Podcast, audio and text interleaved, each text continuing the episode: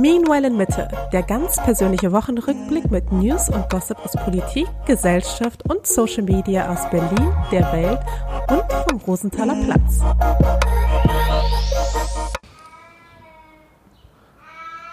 Ist das dein Ernst? Ja, was sollen wir denn machen? Ja, keine Ahnung. Ja, ist halt, ist welcome to our life. Das wird ja die nächsten Wochen vielleicht nicht so anders sein, wenn hier ein Baby rumschreit. Denkst du, das macht dann Pause für zwei Stunden? Ja, ehrlich gesagt wird es auf jeden Fall Pause machen, weil wir bestimmt irgendwen finden werden, der mit dem Baby für eine Stunde spazieren geht, wenn wir aufnehmen. Ja, vielleicht finden wir auch mal jemanden, der mit Marley eine Stunde. Ja, aber jetzt haben wir niemanden, der mit Mali eine Stunde spazieren gehen will. Die Person, die das Baby mit dem Kinderwagen rumfährt, kriegt auch so einen, den Katzenrucksack auf und nimmt einfach Marley mit. naja, herzlich willkommen zur Meanwhile Mitte Folge vom Dritten. 3. August. Ähm, Update, das Baby ist immer noch nicht geplatzt. genau, Geploppt. Daran, dass die Folge da ist, seht ihr, dass Mascha immer noch einen dicken Bauch hat. Mhm. Die Stimmung ist auch angespannt, sag ich mal. Du bist sehr grantig. Aber auch schon länger, ne? Wir haben auch andere Problempunkte noch hier. Wir sind ja im, im Krieg mit Mali, muss man eigentlich sagen. Ja, also es hat sich hochgeschaukelt, der Konflikt. Und ja, also es ist hier eine Entspannte ange- Zeit. angespannte Situation. Ja, so ist es. Okay, was machen wir jetzt? Weiß was ist der nicht. Plan? So, also wir haben jetzt das Mali-Problem. Äh, haben wir jetzt in der kurzen Aufnahmepause hier insofern gelöst, dass Mali jetzt auf dem Balkon sein wird für die Dauer des Podcasts. er hat sich dafür entschieden, dass er gerne lieber ein bisschen draußen liegen möchte. Und dem Wunsch sind wir nachgekommen. So würde ich es mal formulieren. Also ist jetzt Ruhe Ja. fürs Erste. Ja, also genau, Baby. Ähm, so richtig äh, ist gerade so ein bisschen die Ruhe vorm Sturm, ne? So richtig passiert gerade nichts. Es ist so ganz komisch, weil ich habe jetzt wirklich, wir haben ja letzte Woche die ganzen Taschen gepackt. Ich war ja schon richtig panisch, nachdem die Frauenärztin meinte, es kommt sehr wahrscheinlich früher, äh, sehr bald schon. Dann bin ich total panisch geworden, habe alles gepackt, habe alles vorbereitet, habe die Wohnung nochmal auf den Kopf gestellt, habe noch meine Buchhaltung gemacht, also all diese ganzen To-Dos. Bin jetzt im Grunde quasi durch und in dieser Warteposition. Das ist so eine unangenehme also unangenehme Unruhe in mir, weil ich will einfach, dass es losgeht, dass es vorbei ist, dass ich meinen Körper wieder für mich habe, dass meine Füße nicht mehr aussehen wie so kleine Babyfüße. Dein Foto gestern in der Story. Das, deine Knie sehen jetzt auch wirklich beeindruckend aus. Da, wenn man so, das, wenn man so ein gerades Bein macht, dann hat man ja mal über der Kniescheibe, da wo die Haut quasi ein bisschen au- aufhört, wo dann dieser feste Teil vom Knie kommt. Und diese Haut hängt so wie so eine Lawine, fällt die schon so fast über die Kniescheibe drüber. Ich habe auch so das Gefühl, ich habe, also das sieht so ein bisschen aus wie so ein Weichzeichner, ne? Ja, So als hätte ich einfach keine Struktur mehr, als wäre das so einfach so ein Bein, ja, es also so ein, ein Stampfbein. ist wirklich beeindruckend, wie dein Körper sich jetzt verändert hat. Ja, und ich habe das Gefühl, also durch die Hitze, das ist einfach nur noch anstrengend. Ich, ihr merkt schon, ich bin leicht angespannt. Ähm, Es wird nicht besser. Aber wir haben heute einige Programmpunkte. Äh, zum einen habe ich noch ein paar Updates aus der alten, also aus der alten, aus der letzten Folge. Da habe ich mir ein paar Gedanken noch zu gemacht. Und wir haben Hörerinnenfragen. Mhm, sehr gut. Was hast du denn für Updates? Naja, also erstmal, wir haben ja letzte Woche über das Thema Bloke-Style gesprochen. Ja. Und ich habe mir nochmal Gedanken gemacht. Also ich habe mir halt ernsthaft Gedanken gemacht. Irgendwie hat mich dieses Thema noch weiterhin beschäftigt. Und weil du ja meintest so, ja, ich verstehe Bloke, halt Fashion. Bloke Core, ne, nur kurz. So. man, wenn man es nochmal sucht, dass man es findet. Bloke Core, der Fashion-Trend, ja. Genau, Bloke Core. Und dann habe ich mir nochmal Gedanken gemacht und dachte so, eigentlich finde ich den Trend vielleicht gar nicht schlecht. Ich glaube, man kann den auch fashionable machen. Alles, was man dafür braucht, sind halt die richtigen Pieces. So wie es bei der Mode dich- halt immer Sehe ich dich bald im Fußballtrikot? Verstehe ich das richtig? Nee, nee, also es ist ja nach wie vor, zumindest für mich, eher so ein äh, Mans Fashion Trend. Hm. Aber ich sehe dich vielleicht mit einem Fußballtrikot, mit so einem Vintage-Fußballtrikot. Aber dann brauchst du auch so eine geile Levi's 501, die so unten so ein bisschen abgeschnitten und ausgefranst ist, die so, so sexy sitzt. ähm, dazu halt so Tennissocken und aber auch so coole Schuhe und auch vielleicht so ein bisschen so, also definitiv nicht, also den Haarschnitt kannst du auf jeden Fall so behalten. Okay. Ähm, aber vielleicht, ich weiß auch nicht, irgendwie so eine coole Lederjacke oder sowas. Also ich kann mir das, ich kann mir das auf jeden Fall mittlerweile doch ganz gut vorstellen, wie man das geil stylen kann. Was mich da interessiert ist, von welchem Verein würdest du mir denn ein Trikot anziehen? Hm, Dortmund. Okay. Ja, die haben auch tatsächlich ganz coole Vintage-Trikots eigentlich. Echt? Ja. Da gibt es so ein, zwei Klassiker. Ähm, ja, sonst fällt mir, sonst fällt mir keins ein. Okay, also du öffnest dich für den, für den Bloke-Core-Trend und du wärst bereit, den mal an mir zu testen. Das ist aber immer bei Mode so, dass man erst denkt so, ach du heilige Scheiße und dann, zumindest äh, wenn man in der Mode arbeitet, dann ist mir das häufiger schon untergekommen, dass ich dachte, oh Gott, wer soll das bitte tragen? Und dann sieht man die ein oder andere Kombi und denkt so, hm, vielleicht kann es doch ganz gut aussehen. Man muss es nur für sich so ein bisschen adaptieren. Das ist ja das, was ich ja immer gemacht habe früher, dass ich Trends genommen habe die eigentlich vielleicht auch nicht mal unbedingt zu mir gepasst haben. Und ich habe sie aber irgendwie passend gemacht. Ich habe sie quasi meinem Stil angepasst. Und das hat eigentlich immer ganz gut funktioniert. Genau. Ähm, und dieser Old Money Trend, der ist nicht zu verwechseln mit diesem Preppy Style. Weil Preppy Style finde ich richtig scheiße. Was ist, Fand Pre- ich, was ist Preppy-Style? das ist so ein bisschen, also es gibt ja diesen äh, Lady Diana Style. Das ist halt so Old Money. Und es gibt aber so Preppy Style und das ist nochmal ähm, eine ne Nummer draufgesetzt sozusagen mit so Tennisröckchen und so eng geschnittenen Blazern und so. Ja. Und das ist schon wieder so gewollt. Ja, bei Männern sieht es auch Mhm. richtig unsympathisch aus. Das ist so, so Segel-Yacht-Outfits, finde ich. Nee, aber es gibt auch coole Segelyacht-Outfits, aber es gibt halt auch so peinliche Segelyacht-Outfits. Und ich finde Preppy-Style eigentlich fast immer peinlich. Also ich, ich bin kein Freund von Preppy. Ja, es sieht halt aus wie, manchmal gibt es doch diese Memes mit, woher wusstest du, dass ich BWL studiere? Mhm. Wenn da so fünf Dudes einfach so eine, so eine kurze Cargo, also eine beige kurze Hose anhaben, dann so ein hellblaues Hemd, was so in die Hose reingesteckt ist, mit so einem braunen Gürtel und dann irgendwie so diese Bootsschuhe oder so. Ja. So sehe ich hier teilweise Bilder, wo es Ja, es gibt auf jeden Fall so einen ganz, ganz hauchfeinen Unterschied zwischen diesen zwei. Aber ich habe so ein paar, also ich würde sagen, ich habe früher mal einige Pieces gehabt, die so ein bisschen da reinfallen, die du auch teilweise schon gesehen hast, äh, die ich halt nicht anhabe, die ich manchmal noch mal im Schrank habe, wenn wir aussortieren. Zum Beispiel habe ich doch so eine, so eine lachsfarbene kurze Hose, weißt du, so eine, Genau, das sind die äh, Pieces, die ich richtig schlimm finde. und ja, ich weiß, und genau sowas sehe ich hier quasi bei Peppy Style, so eine, so eine, so eine lachspinke Hose und dann dazu aber so ein hellblaues Hemd und irgendwie so ein Jackett oder sowas. ja, also auch zum Beispiel so ganz viele, die meisten Polohemden fallen eher so in die Kategorie Preppy Style und nicht Old Money. Also es ist so, der Unterschied ist ganz klein, aber fein, aber ich wollte ihn trotzdem nochmal herausheben. So fein er auch ist, er, er ist entscheidend. Ja. Naja, jedenfalls äh, waren das meine Gedanken dazu. Und ich habe noch ein kleines Update zum Thema Einstein, weil wir haben ja letzte Woche darüber gesprochen, dass ich da mal ein bisschen was auspacke. Ja, stimmt. Und ich habe mich nochmal reingelesen und er ist wirklich ein spannender Charakter gewesen. Vor allem seine Frauen waren echt äh, spannende Charaktere, beziehungsweise auch teilweise sehr dramatische Charaktere. Er war nämlich zuerst mit einer verheiratet, die hieß Mileva Maric, war selbst auch Physikerin und Mathematikerin. Und wie es dann halt manchmal so ist, man lernt einen Mann kennen, steht ihm zur Seite, es äh, hilft ihm auch bei seiner Arbeit, alles Mögliche. Und er heimst die ganzen Preise ein und sie steht am Ende mit nichts da. Und so ist es halt passiert. Ähm, es heißt, der geistige Anteil, den Einsteins erste Frau auf seiner Arbeit hat, ist nach wie vor Gegenstand von Diskussionen. Ähm, sie hinterließ selbst zwar keine wissenschaftlichen Arbeiten, die ihr namentlich zugeordnet werden können, aber selbst die Einstein-Stiftung äh, gibt zu, dass die mathematisch hochbegabte Mileva an der Forschung beteiligt war, für die Albert Einstein mit dem Nobelpreis ausgezeichnet wurde. Ihr Mann wird mit den Worten, ich brauche meine Frau zitiert, sie löst alle mathematischen Probleme für mich. Und das Original der Arbeiten zur Relativitätstheorie blieb auch nach der Preisverleihung verschwunden. Man sagt sich jedoch, dass äh, die unterschrieben war mit Einstein und ihrem, ähm, wie nennt man das, ähm, Mutternamen? Nee.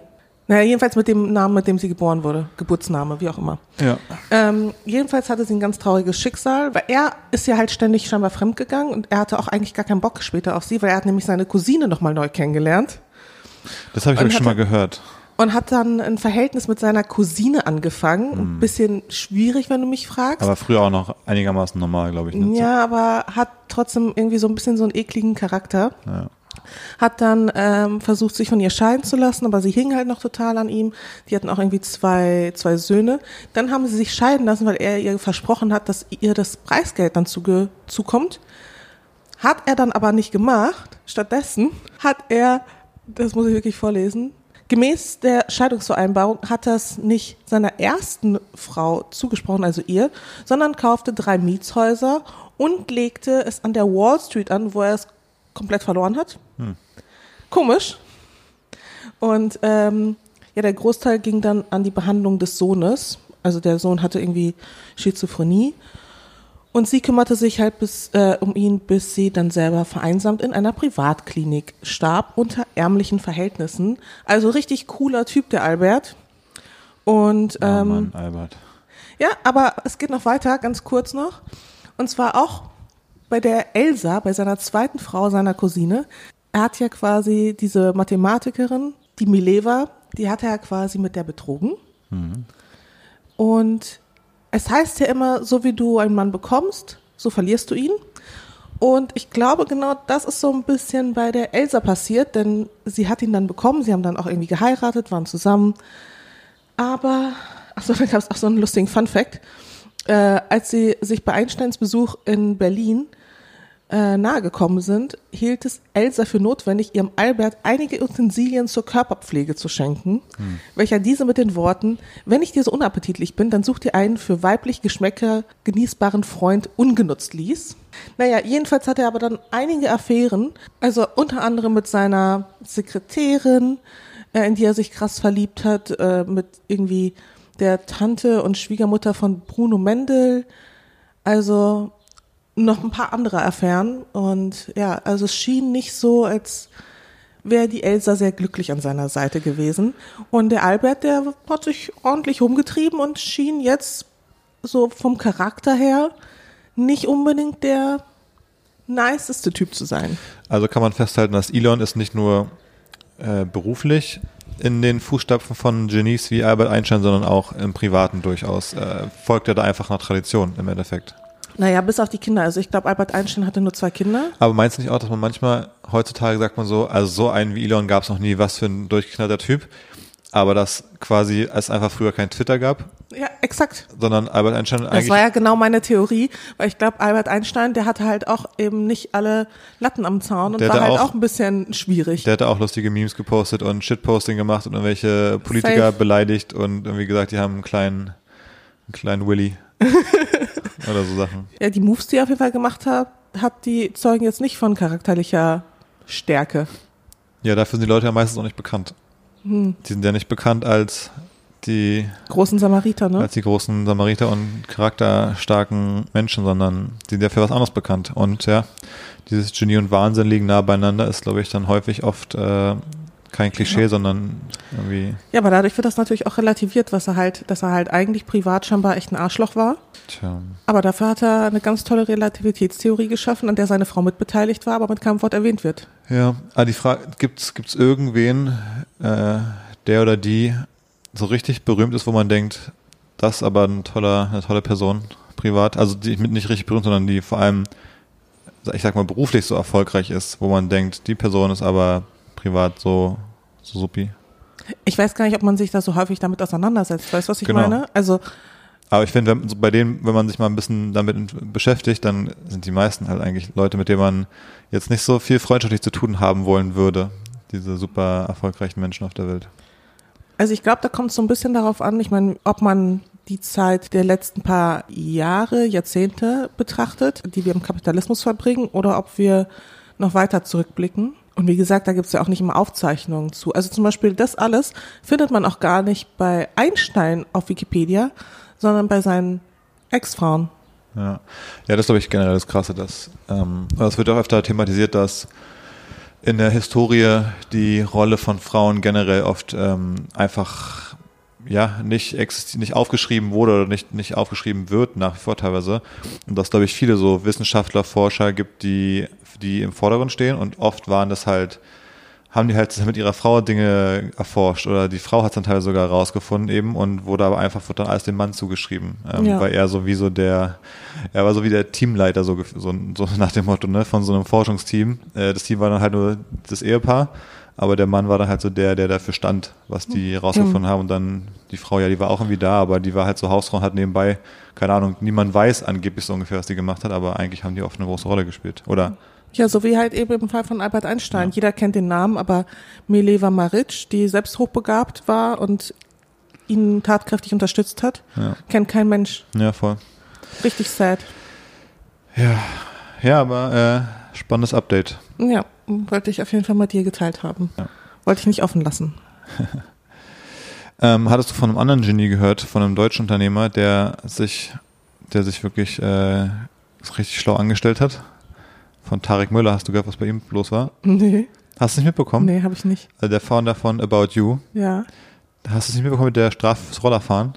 Was? Also, habe ich gar nicht mitbekommen. Tarek Müller ist äh, mit Alkohol im Blut, äh, scheinbar ist mit, mit so einem, also nicht scheinbar, das ist äh, keine Anschuldigung, sondern es ist schon alles durch und so, ist er mit so einem Stehroller gefahren, also mit so einem Ding, wo man dra mit so einem Ding, wo man draufsteht, diese, ne, wo Ja, man ja, so, diese kleinen Scooter da, diese Stadtscooter. genau, also keine Vespa und auch keiner zum Schieben, sondern so ein elektrischer Roller zum Stehen. Und äh, war da eben, hatte der Alkoholintus, wurde erwischt und hat dann eine Strafe von 1000 Euro bekommen, dafür, dass er da besoffen mitgefahren ist. Mit, ich weiß nicht, das war irgendwie 1,3 Promille, irgendwie sowas. Also schon, dann wäre das Ding erledigt gewesen. Aber er fand das irgendwie nicht in Ordnung Er fand es nicht in er Ordnung, dass er eine Strafe bekommen hat dafür, dass er besoffen mit dem Ding gefahren ist. und hat deswegen quasi äh, da so Einspruch gegen diese Strafe eingelegt. Und ähm, als die Strafe quasi ausgesprochen wurde, da war es so, ja, das ist hier irgendwie Herr Müller, wurde auf dem Roller erwischt und kriegt jetzt die Strafe so und so. Und bei dem Einspruch hat man aber gemerkt, ach so, das ist Tarek Müller. Und eine Strafe wird bei solchen Fällen häufig, äh, orientiert sich dann der Strafsatz, also der finanziellen Strafe, ähm, an deinem Einkommen. Und Tarek Müller verdient ja ein bisschen mehr und deswegen wurde bei dem Einspruch jetzt die Strafe auf 80.000 Euro hochgesetzt. No fucking way. Und irgendwie 10 Monate Führerschein weg oder sowas war das, glaube ich. Ehrlich. Also er hat sich richtig selber in den Fuß geschossen mit diesem Einspruch und die Strafe verachtzigfacht. Das fand ich doch sehr kurios, muss ich sagen. Das ist auch einfach super gefährlich, mit den Dingern besoffen zu fahren. Eben, also erstmal ist es ja, finde ich es auch generell schwierig. Warum, wenn du Chef und Gründer von so einem Unternehmen bist, warum legst du Einspruch ein wegen 1000 oder es waren scheinbar 1500 Euro? Warum bezahlst du es nicht einfach und denkst du, ja cool, dass es keiner mitbekommen hat? Ja, oder? Wenn du schon so eine Scheiße baust. Also alleine für dein Image willst du nicht, dass eigentlich jemand das hört, dass du besoffen im Straßenverkehr rumfährst. 100 Prozent. Da denkst du dir, ach geil, nur 1,5. Das bezahle ich schnell und äh, gut ist. Aber ja, er hat jetzt die äh, Lektion auf jeden Fall nochmal doppelt und dreifach bekommen, auf jeden Fall. Ja, mit 1,3 Promille war in, auf St. Pauli äh, auf dem Roller unterwegs.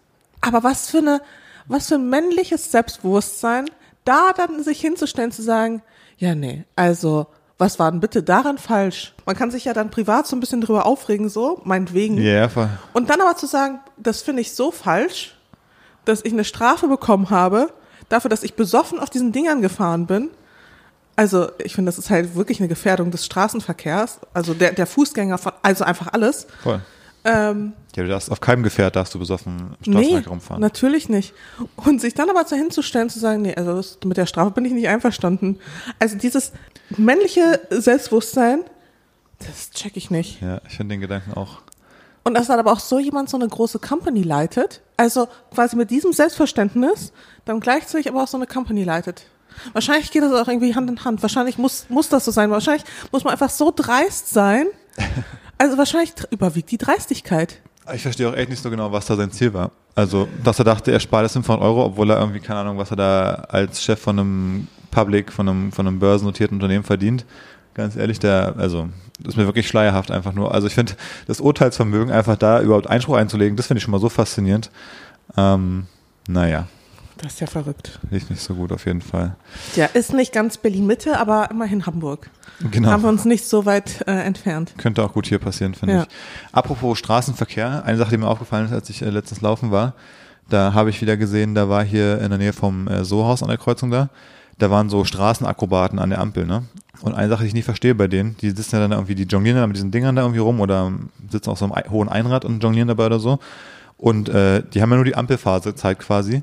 Und vielleicht ist dir auch schon mal aufgefallen, die machen oft so lange ihre Vorstellung, die gehen dann in der letzten Sekunde weg, wenn quasi grün wird. Und dann kann natürlich gar keiner mehr Geld geben, weil die Autos müssen ja losfahren. Das verstehe ich aber nicht so genau, was deren Mission ist. Die so lange die Show machen, dass gar keine Chance überhaupt denen Geld dafür zu geben. Das fällt mir, ist so ein Gedanke gewesen, den ich mal kurz noch einbringen wollte. Wäre fast das für unsere Rubrik gewesen, von Dingen, die keinen Sinn ergeben. Ja, voll. Aber der ist dann wirklich so, der ist, dann wurde grün und dann ist er so halb vor den Autos schnell weggefahren, damit er nicht noch überfahren wird, so ungefähr, für seine Show. Und Hab es geht mir aber auch mal so, Nie, äh, es gibt ja auch die, die so Fenster, äh, die Scheiben wischen. Ja, und ich ja. finde, die machen dann, also, also ich finde es eh erstens, das finde ich noch viel übergriffiger, weil man will vielleicht gar nicht, dass ein Auto gerade jetzt irgendwie da was gemacht wird, so ungefähr, ne? Aber die machst dann manchmal auch so lange, dass du dann schon was losfahren musst. Bin ich aber eh kein Fan von dem Konzept. Also ja, ich auch nicht. Aber die sind schon krass manchmal. Die, die Akrobaten vor allem, die können schon was. voll. Ähm, aber ich weiß nicht, ob quasi der Straßenverkehr der richtige Ort dafür ist und Ja. nicht irgendwie sowas wie Alexanderplatz oder so. Ja, eben finde ich auch, das, das meine ich ja.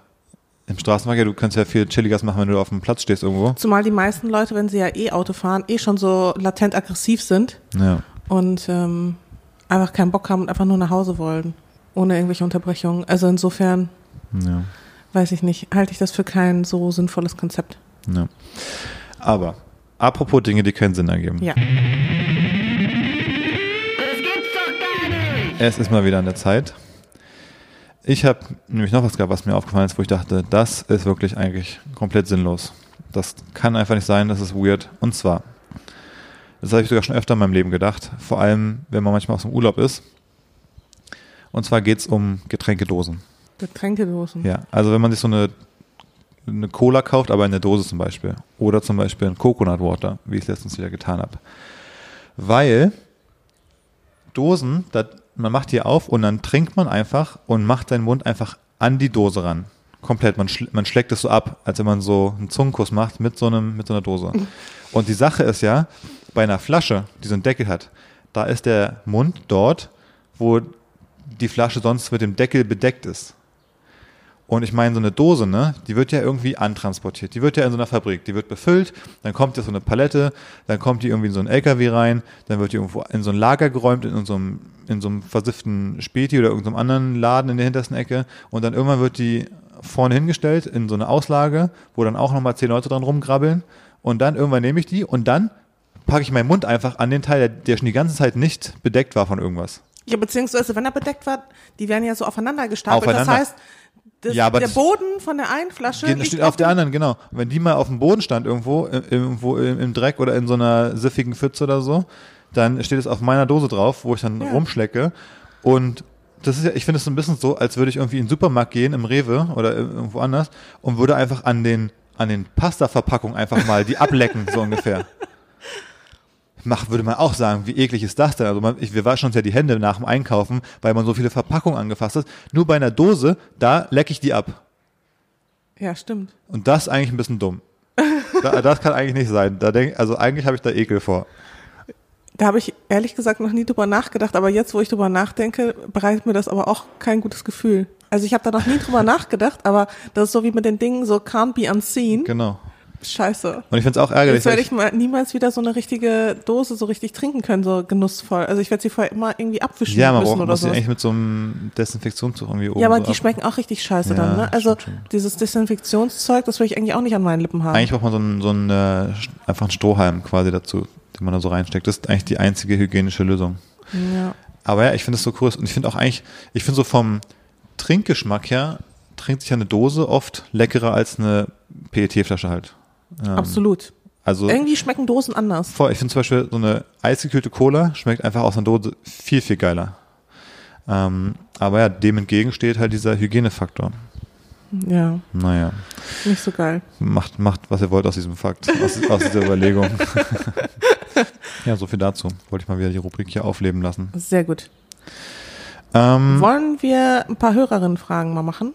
ja. Oder hast du, willst du vorhin, hast du vorher noch was? Ja, lass uns kurz die Hörerin fragen. Ja, ich finde mich auch. Und zwar eine Hörerinnenfrage. Also ich habe so ein paar bekommen, die ich ganz spannend fand. Wirst du mit dem Kind Russisch sprechen? Mhm. Da habe ich mir schon ein paar Gedanken zu gemacht und ich würde sagen, auf jeden Fall werde ich das. Wir haben da schon ein, zwei Mal drüber geredet. Ich habe da auch, Und du hast aber auch Meinung. ich habe da auch Meinung. Was ist deine Meinung? Und zwar äh, habe ich ein bisschen die Befürchtung, dass das so eine Geheimsprache von euch beiden wird, wo ihr mich dann so ausgrenzen könnt und dann so euch so austauscht, was der Papa jetzt verboten hat und was du dann aber so heimlich erlaubst. Und ich quasi daneben stehe, aber einfach nicht merke, dass du jetzt hier mich untergräbst, meine Autorität. Aber findest du, das ist nicht übelst egoistisch? Weil ich meine, das Kind lernt eine weitere Sprache, mit der es was anfangen kann. So quasi von, von klein auf. Hat also quasi mehr Werkzeug doch an der Hand, für das äh, es dann später im Leben gerüstet ist. Muss man eigentlich schon machen. Also ich sehe das schon irgendwie auch so als meine Verpflichtung. Und ich spreche ja selbst gar nicht so gut Russisch. Aber ich würde schon wollen, dass es so ein paar Brocken auch kann. Ja, ich bin auch durchaus dafür. Aber ich habe diesen einen, diesen einen Gedanken, äh, ob das hier, ob ihr dann freche Sachen macht. Ja, oder es wird dann andersrum sein. Und das natürlich Und einfach wirklich Kind nicht verstehe auch. Ich verstehe es, also selbst wenn es nicht mal, wenn ihr nicht mal äh, Ja, dann musst du freche, halt Ding, auch lernen. freche Dinge macht, dann, dass ihr dann, dass ich dann trotzdem einfach dastehe und ihr unterhaltet und dann ist es so wie mit deiner Mom, wenn wir irgendwie bei ihr da manchmal sind schon ähm, in, in Frankreich und ihr dann da einfach auf Russisch euch, ihr macht ja auch so Hälfte, Hälfte, Hälfte einfach aber so völlig, ihr redet einen Satz Deutsch und auf einmal wird's Russisch für die nächsten fünf Sätze und dann denke ich mir, okay, was, was ist jetzt eigentlich der Plan nochmal, was wir jetzt genau unternehmen und dann musst du mich immer updaten quasi. Ja, aber vielleicht ist es dann auch so die Sprache, wo das Kind dann weiß, okay, jetzt wird geschimpft. Okay. Also weißt du so, Ja, dafür ist Russisch ja gut geeignet, oder? ja eben, Ja.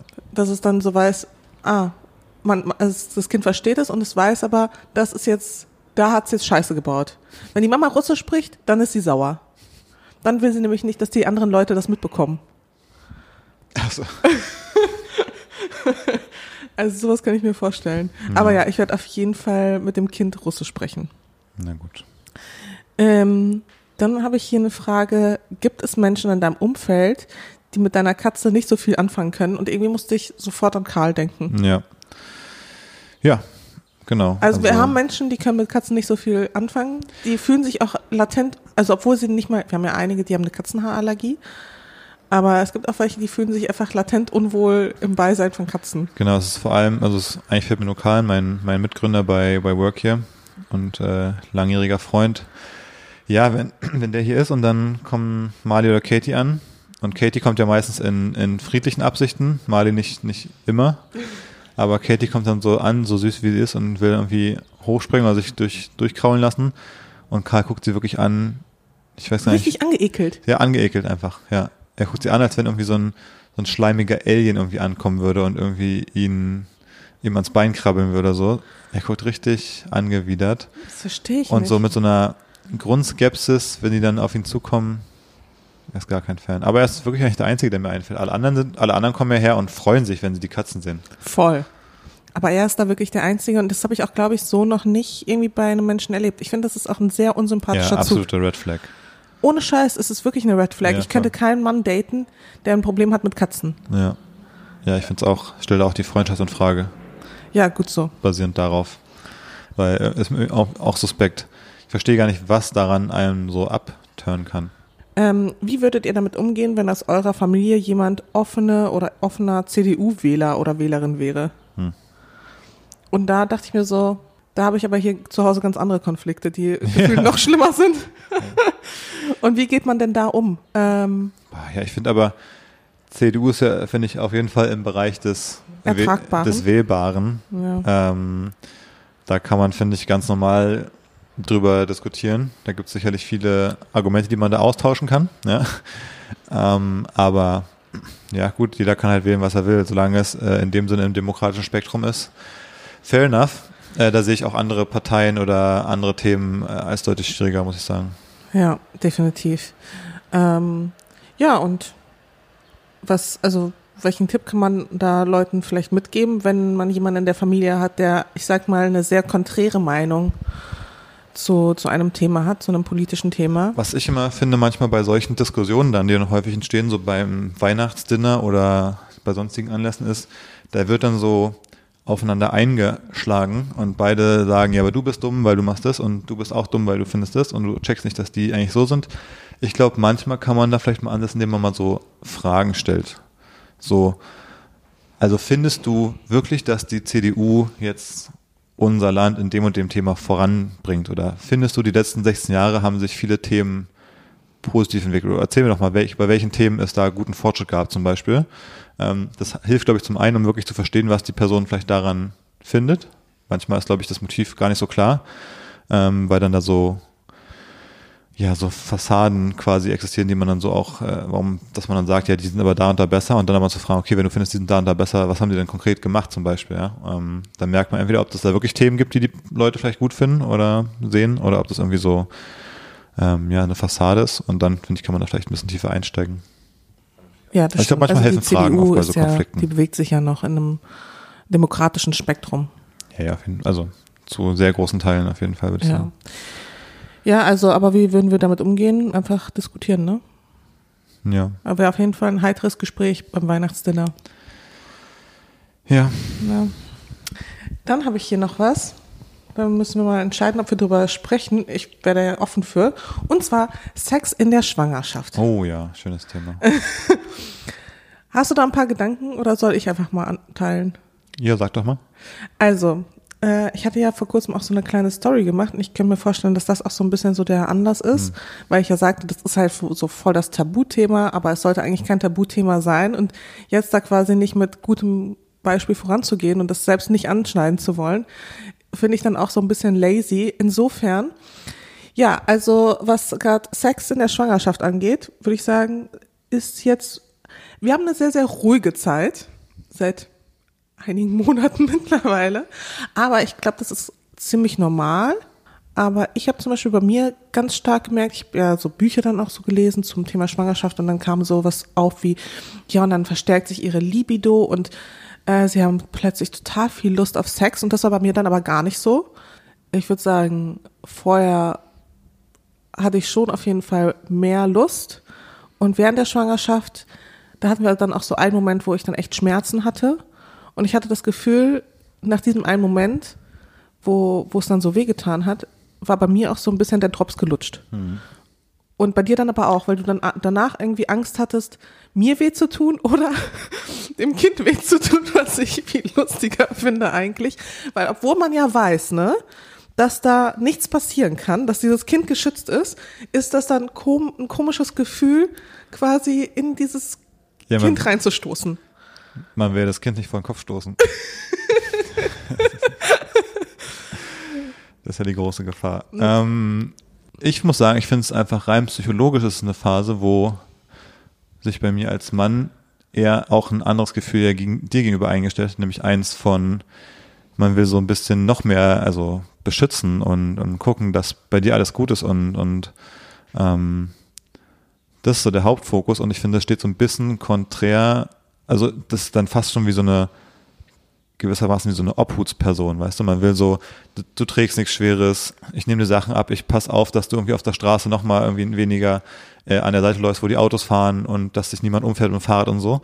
Und so dieses, dieser, dieses Mindset, das äh, nimmt aber komplett, finde ich, diesen, dieses Gefühl von äh, sich animalisch äh, aufzufressen gegenseitig, das ist ein ganz anderer Vibe einfach dann. Ähm, und dadurch ändert sich das so ein bisschen das, das Verhältnis zueinander und ja, verändert so ein bisschen die Beziehung in der Art und Weise.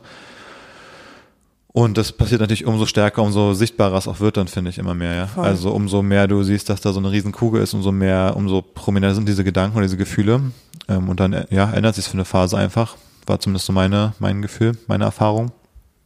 Und äh, ich finde es aber in dem Sinne auch okay, dass man einfach sich dann bewusst ist, dass es jetzt halt so eine besondere Phase im Leben und in der Beziehung.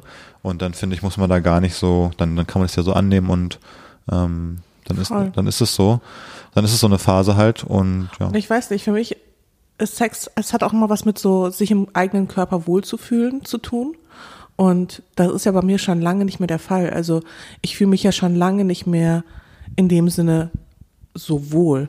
Also weder fühle ich mich körperlich groß aktiv. Also ich, ich habe das Gefühl, ich bin wirklich wie so ein Walross und das ist für mich einfach kein sexy Gedanke. Und ich fühle mich auch überhaupt nicht sexy oder so. Weißt du, was ich meine? Also, und das steht dem halt auch so ein bisschen im Weg. Und ich glaube, das ist aber okay. Also, ich glaube, darüber zu sprechen und ähm, sich dem Thema auch zu öffnen, ist, glaube ich, super wichtig. Zu verstehen, dass es auch nur eine Phase ist.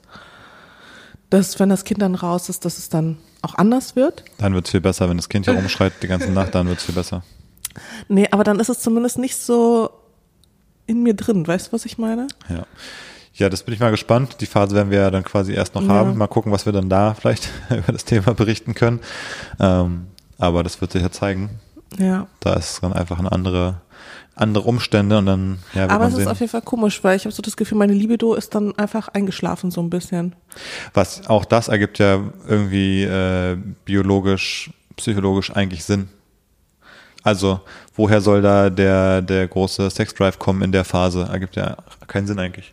Ja, eigentlich nicht, ne? Weil eigentlich, also der Sexdrive, der kommt ja eben ursprünglich daher, dass wir uns War ja schon, war wollen. ja schon erfolgreich, das hat ja schon, das hat ja schon geklappt quasi. Ja. Also, Ja, ja, es war auf jeden Fall auch für mich so eine ganz ungewohnte äh, Situation, dann einfach damit konfrontiert zu sein, einfach nicht so, auch nicht so viel Lust zu haben.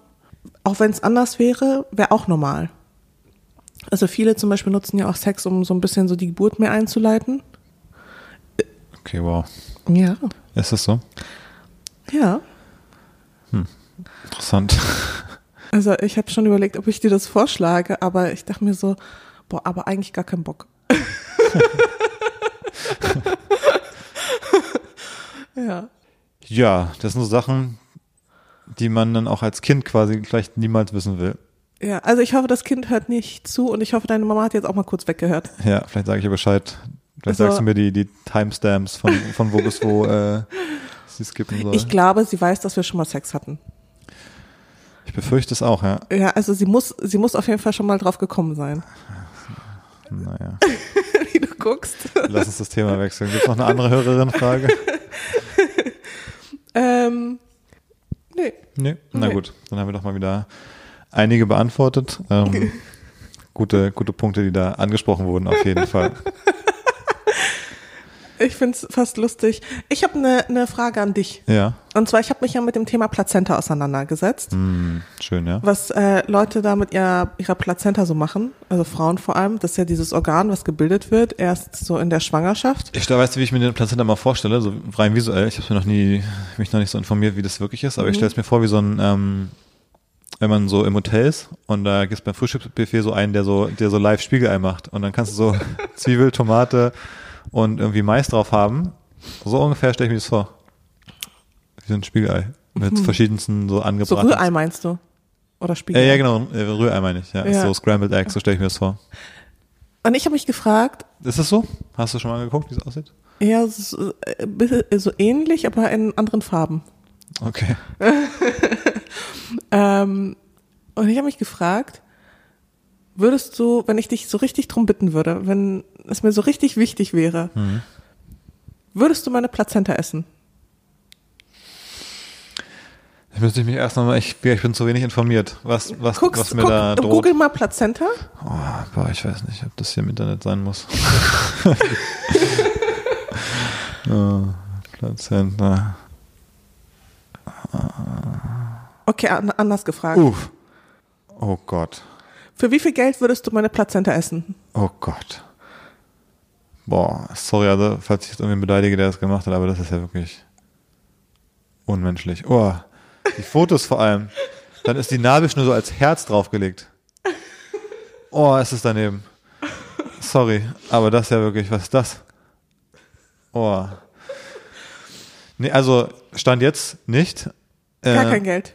Nee, aber wird die zubereitet noch? Macht man die noch so? Man kann zum Beispiel Smoothies draus machen. Oh, nee, weiß ich nicht. Es gibt sogar Kochbücher Oh. mit so Rezeptideen für die Plazenta. Oh, ich weiß nicht. Ich bin ja beim Essen so ein bisschen, generell so ein bisschen, ähm, ich muss das wegmachen, ähm, so ein bisschen zimperlich bei manchen Sachen. Ähm, und da sind, einmal sind es ja so faserige Früchte, also ich mag ja irgendwie keine Orangen und so.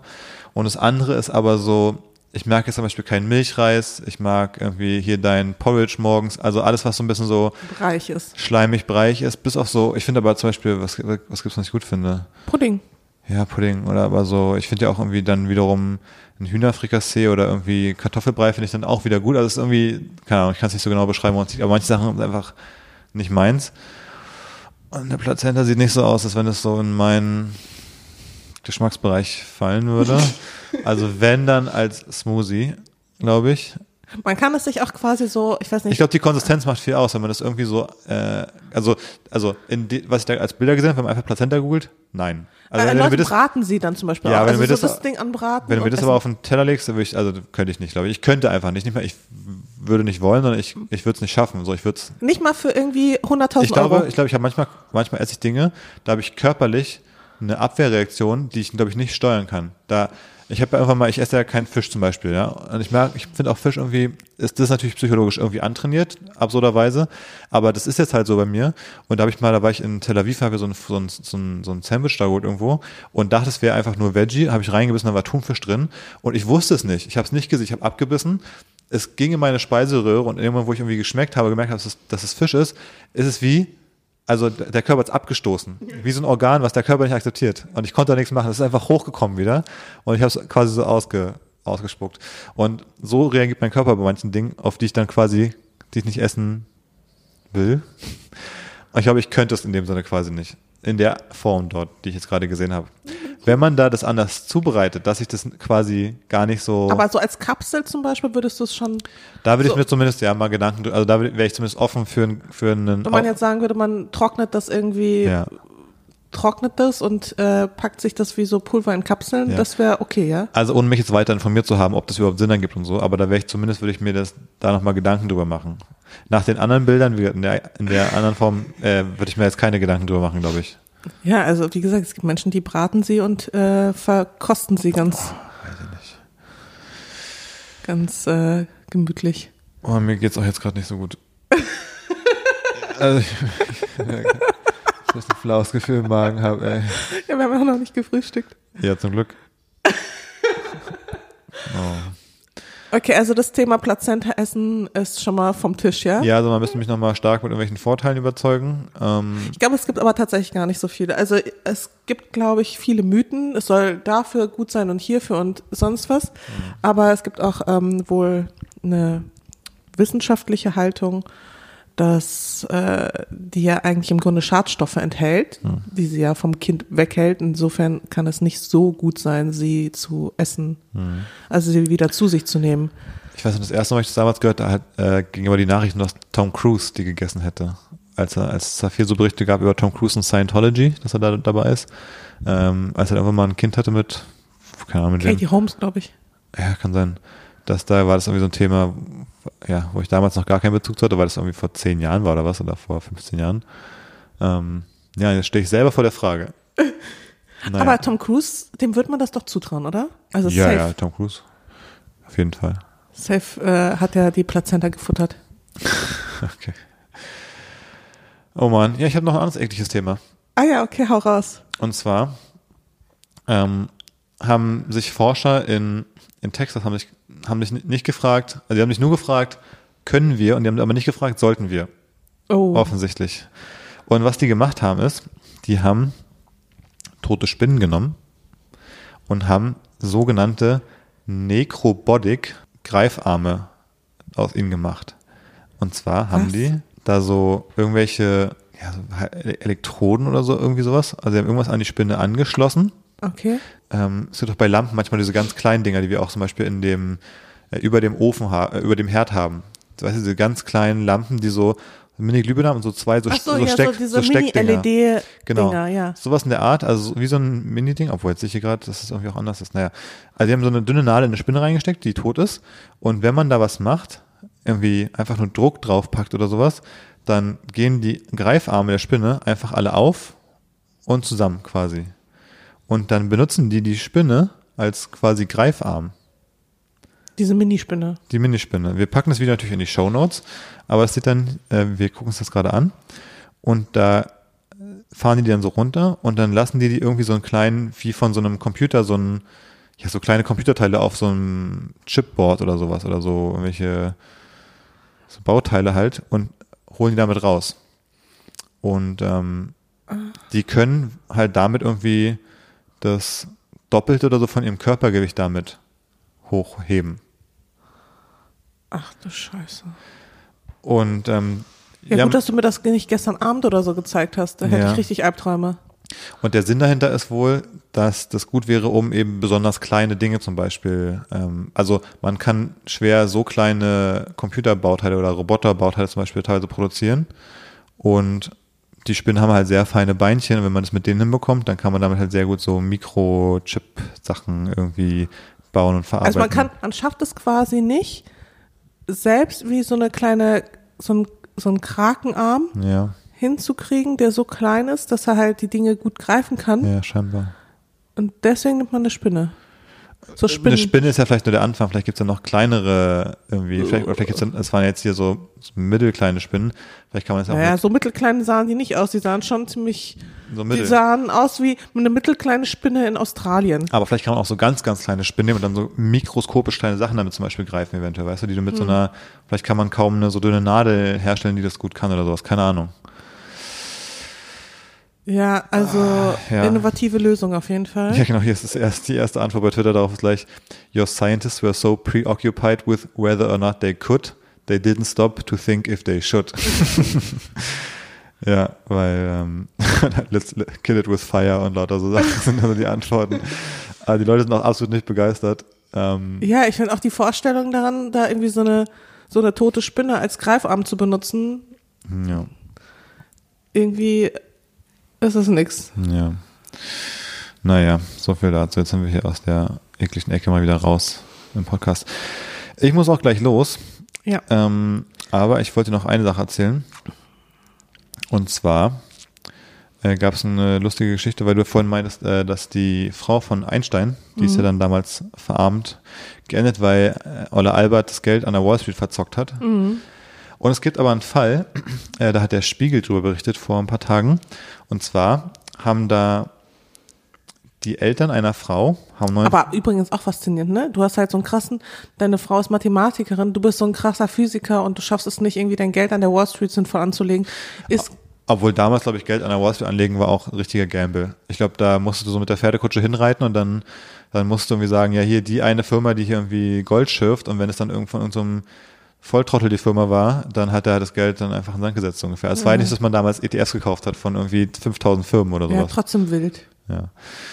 Jedenfalls äh, haben die Eltern einer Frau äh, 1960 die Kaution für eine Wohnung, also 800 Mark, äh, quasi dem Vermieter gegeben. Und Vermieter dürfen mit dem Geld, das, die dürfen es durchaus irgendwie anlegen, ne, in irgendwelchen Dingen halt. Ähm, ich glaube, weiß nicht, wie das bei uns geregelt ist, aber ich glaube, je nach Mietvertrag können die das vielleicht auf ein Festgeldkonto packen oder in irgendwelche ähm, Aktien oder in irgendwelche Wertpapiere von der Regierung, was auch immer. Und der hat es aber in, Aktien angelegt. Und jetzt wurden bis 2017, glaube ich, war das. Nee, 2005. Ähm, wurden daraus 115.000 Euro Aus 800 Euro. aus 800 D-Mark.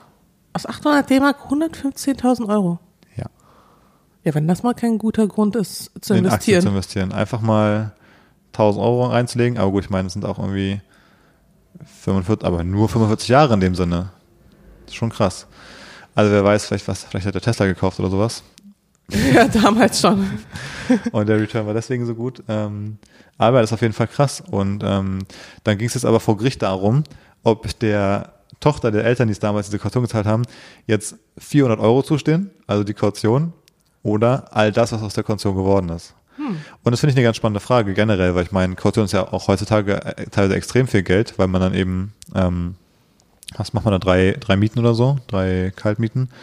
Ähm, und das ist ja viel Geld. Und ich würde es eigentlich sogar gut finden, wenn mit dem Geld was passiert, was, also ich würde es besser finden, wenn der Vermieter das in gezwungenermaßen in irgendeinen so äh, World ETF packen muss, äh, anstatt dass sie das auf dem Konto rumliegen lassen. Voll. Weil im Grunde ist es ja einfach dein eigenes Geld, was so ein bisschen ja geblockt wird. Also soll es lieber noch dann irgendwie produktiv irgendwo rumliegen. Das ist natürlich nur das Problem, ja, wenn es dann einen Crash gibt, wenn du gerade ausziehen willst, dann ist das Geld halt weniger. Ähm, klar, aber wenn man vielleicht wenigstens die Hälfte oder so davon äh, sagen könnte, ja, leg das mal bitte für mich an. Das würde ich schon sinnvoll finden. Naja, und das Gericht hat jedenfalls entschieden, ähm, der muss die 115.000 Euro jetzt, der Die der gesamten 115.000 muss Ja. er. Aber ja, Ja, das ist halt nicht das Geld vom Vermieter.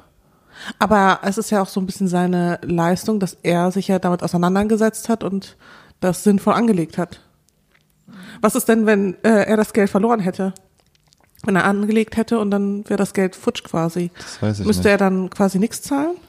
Dann müsste er doch, auf- also, Aber ich glaube, man kriegt doch eh, ich meine auch, ich habe schon mal irgendwann, ich weiß nicht. Ich, habe ich schon also, mal da auch Zinsen drauf bekommen. Ja, das ist, aber das ist ja, finde ich, nochmal was anderes. Also wenn du es quasi auf so ein Festgeldkonto oder was anlegst oder auf so ein Sparkonto und dann automatisch die Zinsen bekommst Ja. und dann kriegst du halt nach 45 Jahren, weiß ich nicht, äh, 1000 Euro statt oder äh, 2000, 2000 Euro statt äh, diese 800, 800 D-Mark, dann finde ich, ist das voll okay. Aber ich finde, der Vermieter hat ja in dem Sinne ja auch, ja, da, Was dafür, also was dafür gemacht im Grunde, weißt du, was ich meine? Also es ist ja jetzt nicht, also er hat es ja gut angelegt. Ist die Frage, was ist er ja davon- auch eine Leistung in dem ist die Sinne. Frage, was er davon hat, ne? Weil wenn es eigentlich quasi egal ist, wenn er einfach am Ende das zahlen muss, was es ist. Aber ich meine, wahrscheinlich hat das gemacht. Also ich glaube, du musst Zinsen darauf geben. Das finde ich auch in Ordnung. Jetzt ist der Zins natürlich lange Zeit einfach null gewesen. Ähm, aber vielleicht wollte er, dass er diese Zinsen auch wirklich quasi, also wenn er mit dem Geld gar nichts macht, dann hat er am Ende muss er dann quasi mehr zahlen, als er selbst hat. Wenn er Zinsen drauf zahlen muss. Naja, wir wissen es nicht genau. Auf jeden Fall ganz spannend und ich wollte es, also ich es ist eigentlich eher ein also Argument. cool für sie auf jeden Fall. Ja. Ähm, und sonst bin ich auch immer auf der Mieterseite als auf der Vermieterseite. Aber ich finde in dem Fall, da hätte man zumindest sich irgendwie den Gewinn teilen können oder so. Weil es ist schon eine super große Summe. Ja, ich finde es halt so krass, weil ich meine, am Ende, das Geld wird halt quasi abgenommen, du hast ja, also du willst das Geld ja nicht freiwillig abgeben. Insofern, warum sollst du den Gewinn teilen? Wenn du das Gewinn, du hättest, wenn du das Geld hättest behalten dürfen, hättest du es einfach selber anlegen können, genauso. Und dann, warum sollst also was, ja, weiß ich auch nicht. Ähm, auf jeden Fall ist es ein gutes Argument für langfristiges Anlegen von Geld, weil wenn schon aus 800 D-Mark so viel werden kann, dann ist echt krass, was dann passiert, wenn man vielleicht jeden Monat 100 Euro beiseite legt. Ist keine Anlageberatung. Ja, wir, wir haften nicht für eure Handelt nicht, aufgrund, handelt nicht aufgrund des Gesagten. Wir sind nicht äh, verantwortlich Ja. für eure äh, Verluste, können da nicht haften. Genau, absolut. Ich kann ja wirklich nicht haften. Ich kann auch nicht haften. Ja. Und letzten zwei Minuten möchte ich noch teilen, dass äh, wir ganz schnell in die Space Corner müssen. Oh, sehr gerne. Weltraum, Raketen, Mars, SpaceX, Endfeind der Galaxie. Herzlich willkommen in Davids Space Corner. Der Nachfolger vom äh, Rogozin, der Chef von der russischen Raumfahrtbehörde, hat jetzt gesagt, also erstmal hat er sich ein bisschen normaler geäußert, nämlich hat er gesagt, ja, Politik im All haben wir immer so ein bisschen, zwar immer so ein bisschen einfach getrennt davon, sollte keine Auswirkungen haben, das klang ganz okay. Aber er hat auch gesagt, 2024 ähm, steigt Russland aus der ISS aus. Und das ist dann insofern ein Aber das Problem, ist ja als dass Russland eben neu, dafür oder? mit seinem Modul dafür verantwortlich war, dass äh, die ISS immer wieder quasi in der Umlaufbahn äh, bleibt mit dem Antrieb. Aber das ist ja jetzt nichts Neues. Also die ISS wird ja dann quasi abstürzen. Die Frage ist, tun sich dann China und Russland zusammen für eine neue Ja, ISS? China braucht halt Russland nicht, weil die schon ihre mit ihrer die sind ja schon fertig mit ihrer Raumstation jetzt ja, fast. aber vielleicht so aus, keine Ahnung, Freundschaft oder so. Ja, naja, ich glaube, das insofern war es schon immer so, dass die ISS irgendwie nur, die wurde nur alle paar Jahre immer um paar weitere Jahre verlängert. Die ist ja auch schon lange oben, die fällt auch, glaube ich, halb auseinander so ungefähr über die Jahre jetzt. Ähm, aber jetzt sagt Russland, sie wollen scheinbar aussteigen, aber noch ist natürlich nichts final entschieden. Aber das als ganz kurzes Space Corner Update. Hm. Aber was passiert denn, wenn China und Russland sich dann zusammentun? Ist USA dann ich glaube, gefickt? ich glaub, das, äh, China braucht es quasi nicht und die USA brauchen Russland ja auch eigentlich nicht, außer, außer für die ISS. Und die planen ja aber auch schon ähm, eine eigene private Station aufzubauen jetzt und so. Gibt es Unternehmen, was eine private Raumstation quasi baut, die dann commercial ist, so wie auch jetzt schon über SpaceX quasi die Flüge zur ISS ja auch schon über äh, Commercial-Anbieter gemacht werden. Was mit Europa? Die Ja, Europa hängt sich einfach immer dran irgendwo mit der ESA und so und dann fliegen die einfach mit oder finanzieren so ein bisschen was mit. Hm. Europa macht ja hat ja oft so eine Rolle, dass die dann irgendwie jetzt auch für das Teleskop zum Beispiel, die bauen dann immer so bestimmte Teile davon oder so. Oder zum Beispiel bei der Space Station ist ja dieser, die haben so einen langen Greifarm, der super wichtig ist für die Space Station, der ist halt dann so von Kanada oder so. Also diese kleineren Länder bauen meistens so irgendwelche spezialisierten Teile von diesen ganzen Projekten. Oder beim Mars Rover, dann bauen die mit diesen kleinen Mini-Helikopter oder so Geschichten halt. Aber die Okay. bauen halt nicht die ganz grundlegende Infrastruktur häufig. Okay. Aber nehmen daran dann quasi so ein bisschen teil und sind dann nicht ganz außen vor. Nö, nö, die sind schon äh, relativ mit dabei. Gibt es auch irgendwelche europäischen Astronauten und Astronautinnen, die man kennt? Ja, zum Beispiel, ich glaube, äh, Thomas Maurer, glaube ich, oder Tobias Maurer oder so. War, glaube ich, der letzte Deutsche auf der ISS vor ein paar Monaten. Der war auch bei Eva Schulz im Stimmt, ich Deutschland meine auch. 3000 Podcast. Ähm, ich glaube, er war der erste Deutsche seit längerer Zeit. Ähm, aber ja, es ist, glaube ich, bei jedem Flug ist ja, es fliegen ja bei den SpaceX-Kapseln fliegen ja meistens, glaube ich, irgendwie zwei Amerikaner, ein Japaner oder Europäer und letztens, glaube ich, sogar ein Russe mitgeflogen. Hm, okay, Ähm, aber ja, fliegt immer einer mit hoch. okay. Ja. Quasi stellvertretend für ganz Europa dann. Ja, so ein bisschen, genau. Ich glaube, die ESA macht einfach quasi United States of Europe. Ähm, Also es wäre schon ganz cool, wenn es auch in Europa da ein bisschen vorangehen würde, oder? ja, es passi- passiert schon einiges. Ja? Ja, die sind schon recht aktiv. Nur äh, Europa ist halt auch schwierig. Ähm, zum Beispiel, man kann ja aus Europa kaum starten quasi. Warum nicht? Na, man muss ja möglichst nah am Äquator starten, weil da ist die Erdrotation am schnellsten und dann brauchst du viel weniger Treibstoff und Energie, um zu starten und äh, aus der Erdanziehungskraft rauszukommen. Und wenn du am Äquator startest, ist immer die Frage, hast du da einen Spot, wo du nicht direkt nach einem Kilometer irgendwie über bewohntes Land fliegst? Und da gibt's halt in Europa nicht so viel. Also keine So Ahnung, von, Inseln vielleicht. ja, du kannst, ja, aber selbst dann, also wenn du von Italien oder von, weiß nicht, Sizilien startest oder so, dann fliegst du halt trotzdem direkt über Istanbul so ungefähr nach drei Minuten. Und wenn das Ding halt da runterkommt und dann so Und da hinten bei den Azoren, also so da Madeira. ja, fliegst du auch direkt gut über Afrika, das ist dann viel Sahara und so.